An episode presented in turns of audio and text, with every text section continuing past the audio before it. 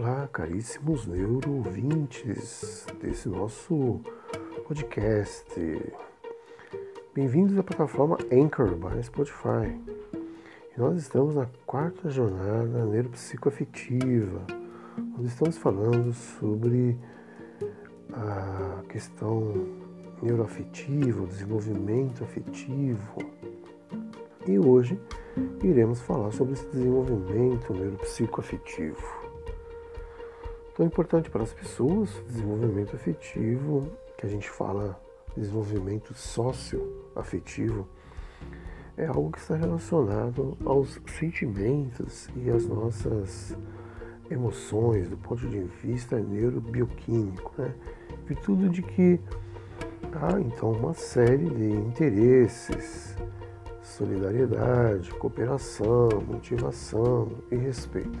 Então a gente vai visando desenvolver o indivíduo como pessoa, né, estimulando a formação de uma personalidade estável e equilibrada. Esse desenvolvimento é, também irá afetar o aspecto cognitivo daquela personalidade. Então, a influência no desenvolvimento socioafetivo, da aprendizagem daquela criança dentro da sua família, dentro do seu ambiente de prática religiosa e escolar. Então, temos então esses principais acontecimentos de formação neuropsicoafetiva e emocional da criança na fase infantil.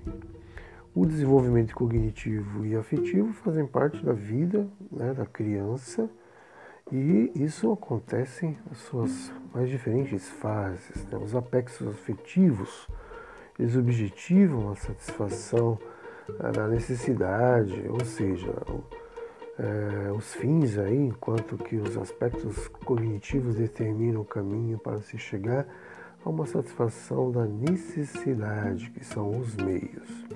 Então, afetividade e cognição é assunto até mesmo das secretarias de educação do Estado, de cultura.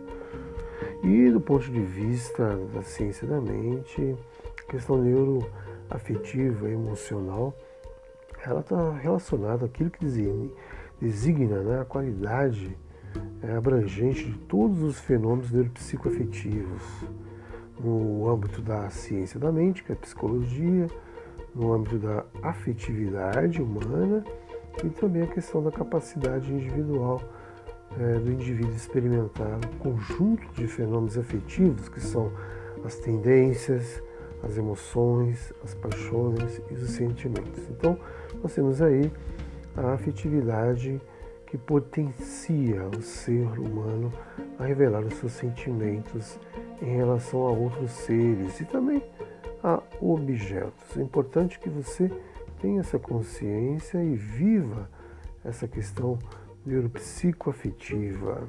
Um grande estudioso né, da afetividade infantil, ou educador, filósofo Piaget, ele vai dizer, né, ele que é do século é, 20, né, 1968, ele diz que a afetividade ela constitui uma certa questão energética das condutas, como por exemplo as estruturas correspondem às funções cognitivas. Ou seja, o que ele quer dizer?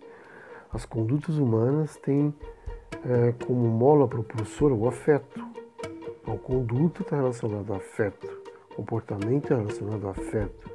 E a estrutura de como elas são e funciona, constitui o elemento intelectual da pessoa, que a gente chama de subjetividade. Então aí a afetividade sobre a ótica, digamos assim, é, piagetiana e também da psicanálise é muito importante. Vamos ver o que fala é, Valon, né?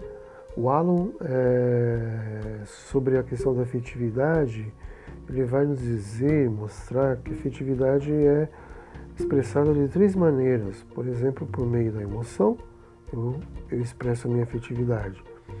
Por meio do sentimento e também das paixões, aquilo que na Idade Média até o século XVIII fala das paixões da alma, né, da psique, e os gregos chamavam de hum, daimon.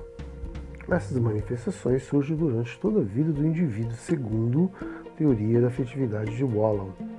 Então, durante toda a vida do indivíduo, elas, é, essas emoções, esses sentimentos, essas paixões, essas manifestações neurobioquímicas e psíquicas apresentam também uma certa evolução, conforme vai caminhando né, do sincrético para o diferencial, para, para a criação do self. Né?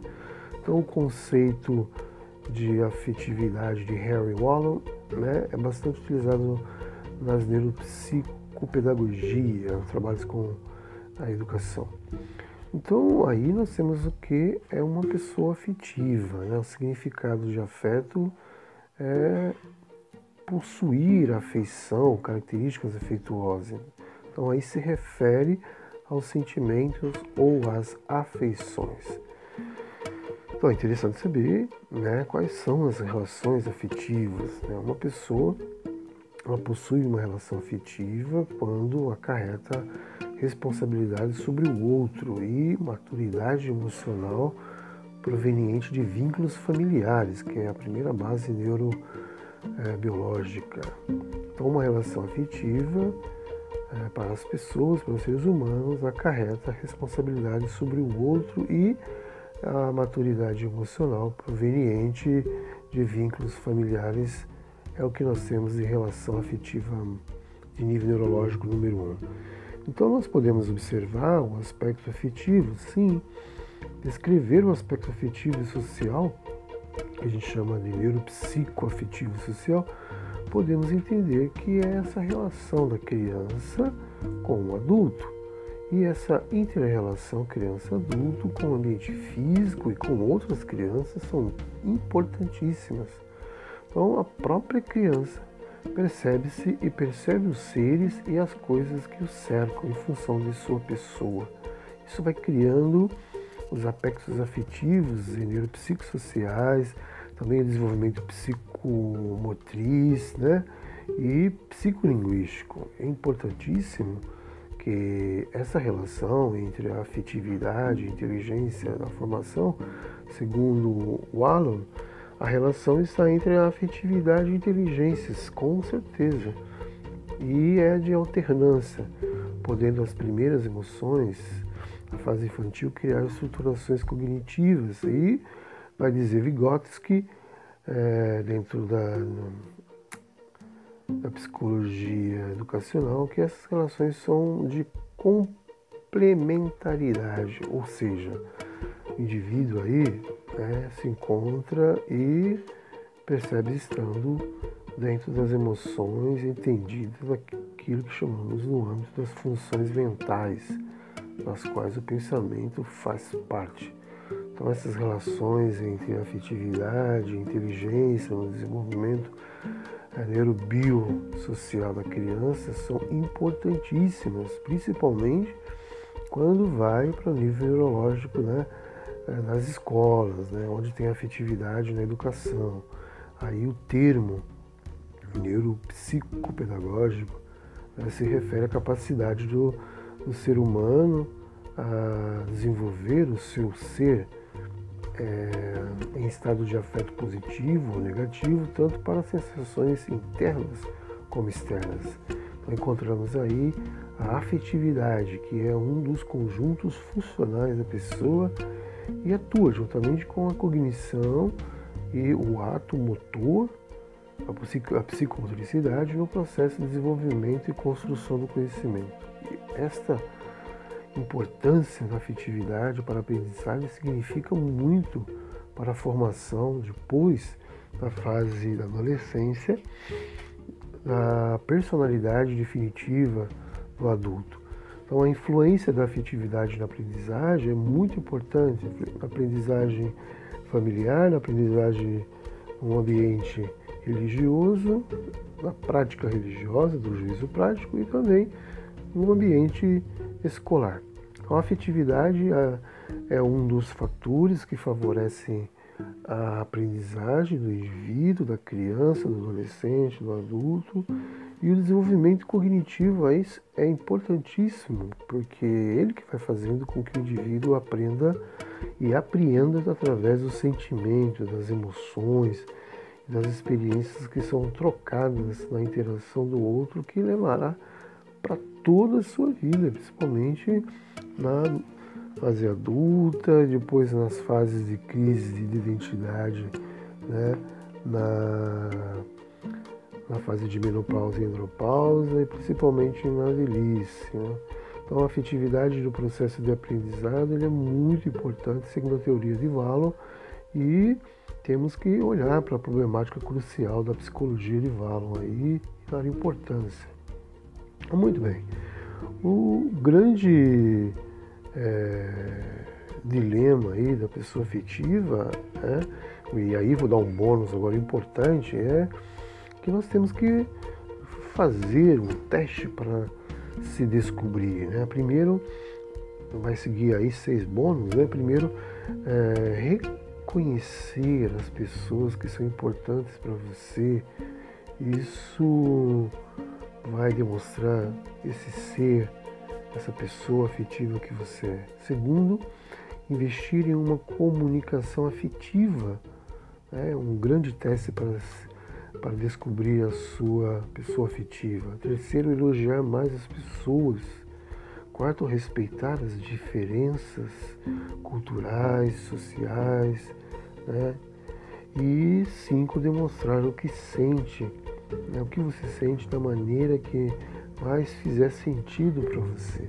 Seja escrevendo, seja falando, fazendo psicoterapias, desenvolvendo isso, isso com uma a questão de afeto falando para uma outra pessoa e por último não ter medo de se expressar.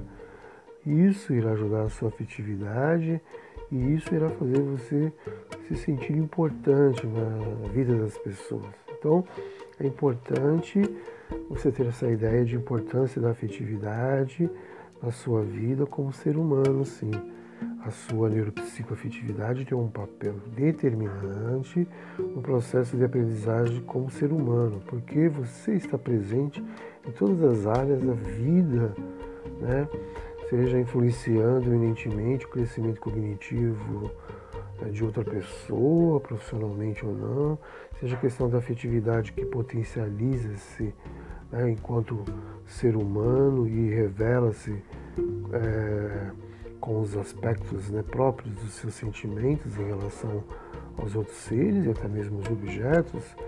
Então é a grande importância da sua vida afetiva quanto ser humano são esses seus afetos que dão o colorido especial à conduta de cada um, eu, você, nós, né?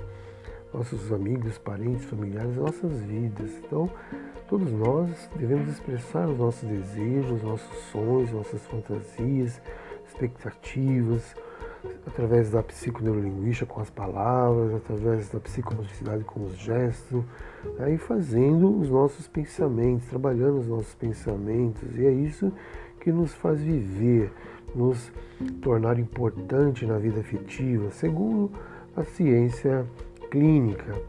Então, a afetividade fôssemos dar exemplos, né, é uma demonstração de um sentimento de querer bem. A neuropsicoafetividade é esse querer bem, de ter carinho, né, de ter um cuidado com o outro, seja você ou né, é outra pessoa. Então, isso também pode ser considerado responsável por criar laços entre pessoas, mesmo quando não há interesses sexuais envolvidos.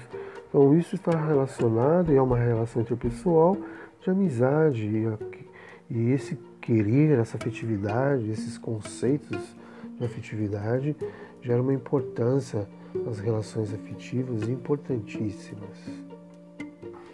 É isso, caríssimos meus ouvintes, o nosso podcast.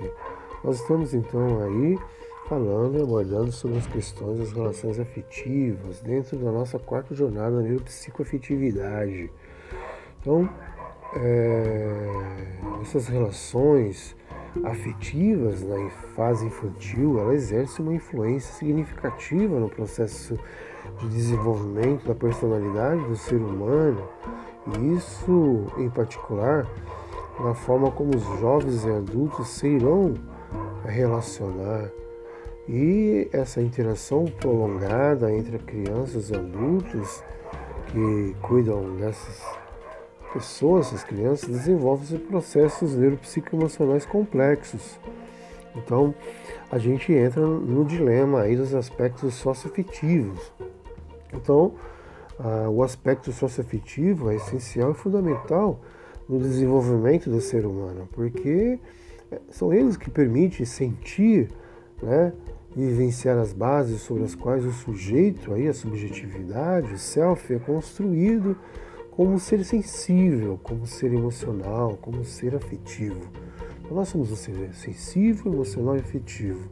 Além do mais, né, constitui também a estrutura do ser relacional que possibilita seu desenvolvimento familiar e neuropsicossocial. Então, a grande questão aí, a influência do contexto socioafetivo sobre o desenvolvimento infantil é muito importante. Então, aí se pergunta né, qual o objetivo da afetividade na nossa vida. Então, essa neuropsicoafetividade é o estado né, é, psicológico que permite ao ser humano demonstrar os seus sentimentos então, a afetividade é um estado psicológico onde você demonstra através de comportamento, personalidade, emoções internas e externas, a, a, esses sentimentos, essa emoção a outra pessoa, até mesmo para objetos. Né? Então, o educador precisa ser claro né?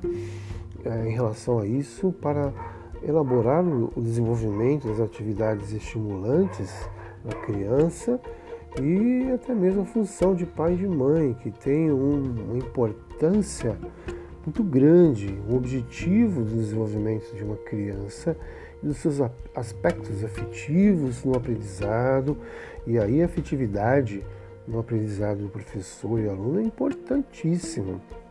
Então, nós temos que saber como demonstrar afeto a uma pessoa, a uma criança, a um ser.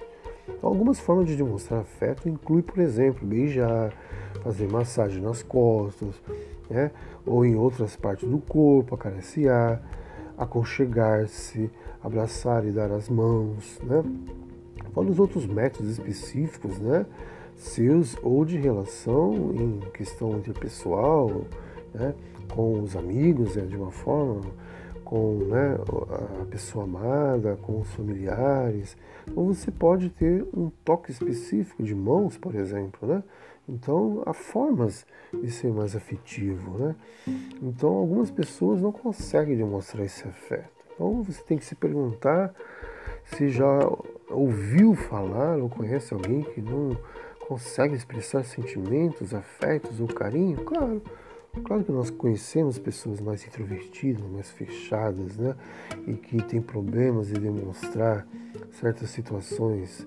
Então, há pessoas com essas características que pode ter alexitimia, que é um transtorno psicológico que impede que alguém expresse sentimentos e que não entende os códigos emocionais é, daqueles que o cercam. Então é necessário você entender os códigos emocionais para não ter dificuldade de demonstrar afeto. Né? Isso pode é, gerar um transtorno psicológico. Então, quando nós é, falamos sobre psicoafetividade, temos que saber o que é vida afetiva. E a vida afetiva é estar na esfera psíquica que dá a cor, o brilho a todas as vivências do ser humano. Tentar negar a afetividade nos condena a uma vida vazia, ao niilismo. Negar a afetividade leva a uma neurose de angústia, sem um real sentido. Então é a parte de uma vivência saudável psicologicamente, sem as psicopatologias influenciando uma doença né, mais grave, somática, nós podemos então afirmar é, e termos então aí uma saúde mental de grande importância e de uma bela vida afetiva. Né? Esse é um momento saudável. Então, mais um bônus aí para que você possa entender a importância da neuropsicoafetividade na sua vida. Né? Então, quais são os tipos de afetos? Podemos escrever precisamente seis, né? seis tipos de afetividade que distingue-se, por exemplo, cinco tipos básicos de vivência afetiva. Então, por exemplo, o humor ou estado de ânimo, as emoções, sentimentos, afetos, paixões. Então, em relação às emoções, nós temos um estado afetivo intenso, de curta duração, né? e além de ter essa intensificação essa curta duração, também pode desencadear estímulos significativos. Nós temos os sentimentos, que são estados e configurações estáveis. Assim como a emoção é um estado é, afetivo, né, o sentimento também é um estado. Mas um, né, que são as emoções, pode ser intenso, pode ter uma duração é, curta ou longa. Né? Já os sentimentos, eles são configurações estáveis. Então é necessário a gente entender a afetividade e o que é uma vida afetiva. Então, a afetividade na filosofia, ela vai nos é, remetendo àquilo que nós entendemos como afeto, né? em seu senso comum, as emoções positivas que se referem a pessoas e que não têm o caráter dominante totalitário da paixão, e esse caráter passivo das afeições da alma parecia ameaçar a autonomia racional. Então, as concepções filosóficas do afeto são bastante importantes para a formação da psicologia do afeto. Sabemos que a afetividade é um termo, né? E se refere à capacidade do ser humano de ser afetado positiva ou negativamente, tanto pelas sensações internas como externas. Então, a afetividade, ela é um dos conjuntos funcionais da pessoa e atua juntamente com a cognição e o ato motor, né? a psicomotricidade no processo de desenvolvimento e construção do conhecimento. Então, o conceito de afetividade de Harry é muito importante, principalmente para quem trabalha em escola, com educação. E o que fazer quando não consigo demonstrar sentimentos? Né? Algumas pessoas podem perguntar isso, como lidar com isso? Eu não consigo demonstrar meus sentimentos. Sou uma pessoa mais fechada, né? cerrada em si mesmo, como se diz em espanhol. Nos casos onde o parceiro né, notoriamente busca aproximação assiduamente, mas não consegue demonstrar sentimento por nenhuma via, né, é importante desenvolver capacidade de ler as entrelinhas do comportamento do outro, né, se colocar no lugar do outro, buscando compreender a história do outro, a sua história de vida e o seu funcionamento afetivo. Aí você vai trabalhar dificuldades em mostrar sentimentos dentro do quadro da psicologia. Então, é necessário você saber alguns tipos de sentimentos, né?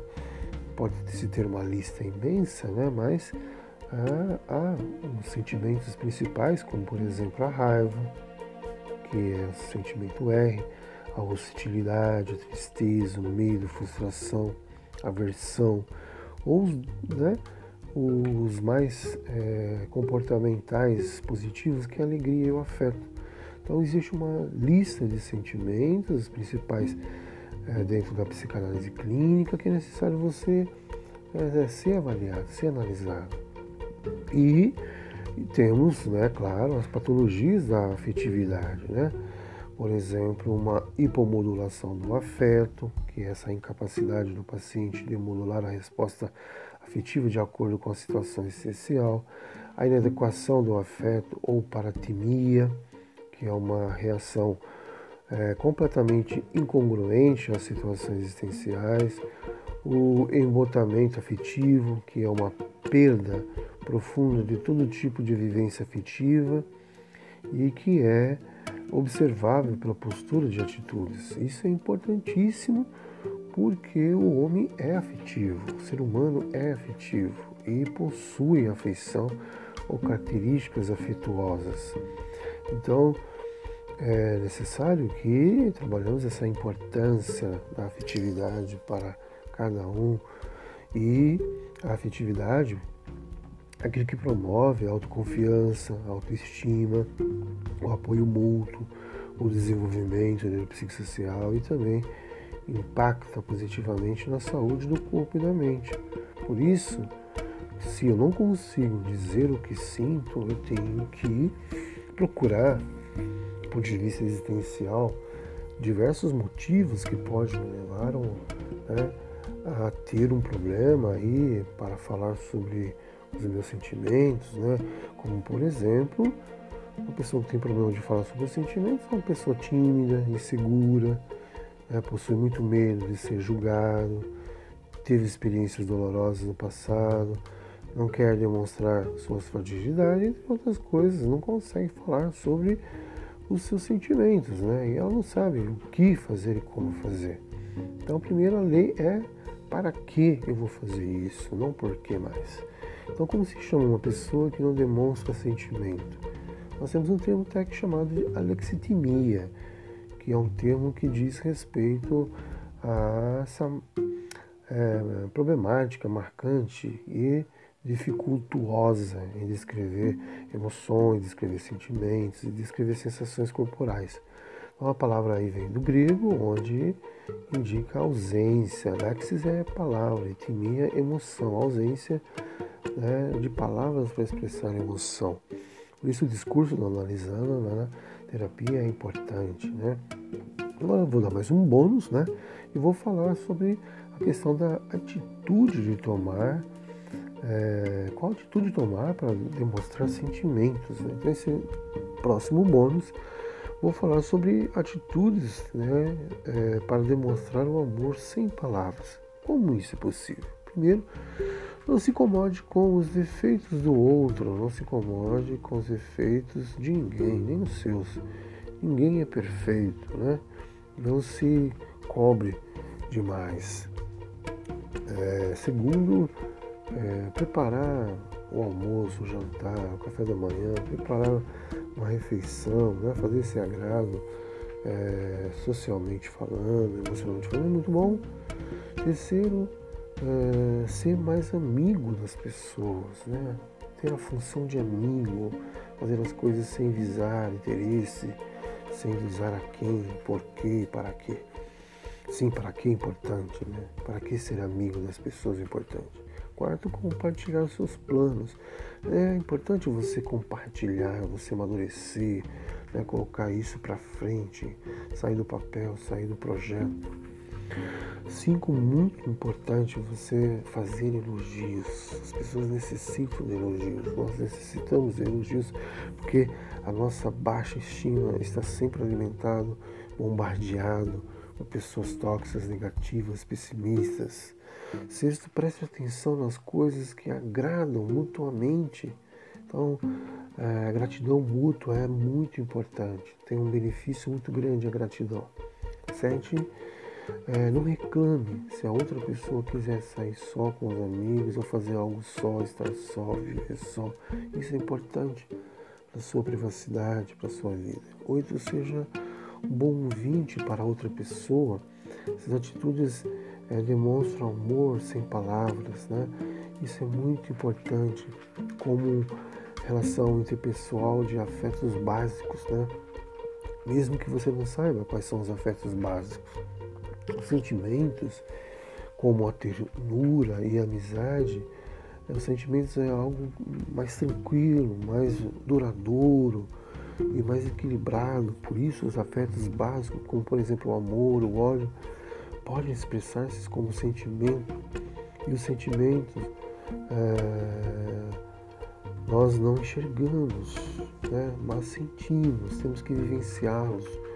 E tudo isso é sentimento, tudo isso faz parte da nossa afetividade, emoção. Então é necessário a gente saber quais são os cinco principais sentimentos, aquilo que gera as emoções, aquilo que expressa os sentimentos de forma espontânea e nem sempre é possível controlá-las, porque isso envolve uma série de reações no cérebro. Então os principais tipos de emoções são o medo, tristeza, alegria, o nojo, a raiva, esses cinco têm que ser trabalhados do ponto de vista da sua saúde. Mas nós temos 27 emoções identificadas como é, existenciais, que são a diversão, é uma emoção, a ansiedade, estranhamento, desejo, excitação, temor, medo horror, tédio, calma, empatia, dúvida, nojo, encantamento, nostalgia, satisfação, adoração, admiração, apreço visual, inveja, romance, tristeza, surpresa, simpatia, triunfo, interesse, alegria. Por isso, né, que é, a gente tem que descobrir os estímulos das nossas principais emoções, né? Temos que mergulhar na nossa subjetividade. E quais são as principais alterações da nossa afetividade? É interessante que as alterações da afetividade são hipertimia, hipotimia, apatia ou indiferença afetiva. É, isso tudo gera sentimento de falta de sentimento, sentimento de insuficiência, sentimentos sem objeto, sentimentos inadequados, qualidades novas dos sentimentos, pânico, sentimentos de presença. Então aí gera as nossas psicopatologias, nossas alterações de afetividade. E é importante a gente saber quais são as alterações patológicas da afetividade e do humor. Né? O que essas reações afetivas nos faz? Uma reação afetiva é a reação física e emocional que uma pessoa tem em uma situação. Então essa pode ser uma reação de felicidade, orgulho, em vencer uma competição, choque, tristeza, receber mais notícias, né? Então, testemunhar uma tragédia ou qualquer outra reação apropriada de eventos. Então, próximo podcast ele fala sobre reação afetiva, essa questão psicoativa do universo da psicologia. Seja bem-vindo às nossas neuropsicopatologias da vida cotidiana, nossa é, quarta jornada neuropsicoafetiva, onde estamos falando sobre as alterações da neuropsicoafetividade, as alterações da afetividade, do comportamento afetivo. Então, nós iremos trabalhar então essas questões. Hoje falamos sobre as emoções, nós falamos sobre esses sentimentos emocionais, também a afetividade e a emoção, os afetos básicos. Tão importantes as atitudes, né, para demonstrar amor, as atitudes sem palavras e até mesmo a dificuldade de se expressar, que chamamos de alexitimia, como é, demonstrar sentimentos, e é tão importante na nossa vida essas características afetivas, afetividade para a nossa vida e com ser uma pessoa afetiva, né? Porque essas afetividades e as alterações estão relacionadas à saúde mental. E há essas grandes é, listas né, de sentimentos dentro até mesmo da psicanálise clínica. Falamos alguns sentimentos, né? É, por que algumas pessoas não conseguem abraçar é, pessoa, né? Porque essa questão de autoestima, né? De acordo com a pesquisadora Cisene, a baixa autoestima e os problemas com o próprio corpo também pode, né? Deses, é, desempenhar o papel aí na versão de alguém, né? Algumas pessoas que estão mais abertas ao contato físico com os outros geralmente têm níveis mais altos de autoconfiança. E isso ajuda a pessoa a questão querer abraçar mais, ter uma é, superação sobre as suas próprias dificuldades de mostrar sentimentos, né? Então demonstrar sentimento é importante, tem que ser trabalhado, tem que trabalhar e vivenciar o conceito de afetividade de Henry Wallon. E esses termos de afetividade que falamos hoje vai nos ajudar muito né, na concepção filosófica do afeto, na é, questão da afetividade, vida afetiva, psicologicamente falando. Né, e é necessário saber diferença né, de emoção e sentimentos que trabalhamos hoje para que né, elaboramos uma vida afetiva importante, um desempenho até mesmo para o nosso trabalho. Então é importante saber a importância da vida afetiva e como a vida afetiva funciona sobre a nossa afetividade. Seja bem-vindo à nossa jornada neuropsicoafetiva, onde nós temos aí a questão do self neuropsicoafetivo, do self da subjetividade, do self mais privativo, da viagem ao inconsciente mais profundo da nossa afetividade, que nos diz, que nos forma, tanto a parte cognitiva como a nossa é, neuropsicossocialização comportamental. Seja bem-vindo à nossa quarta jornada neuropsicoafetiva.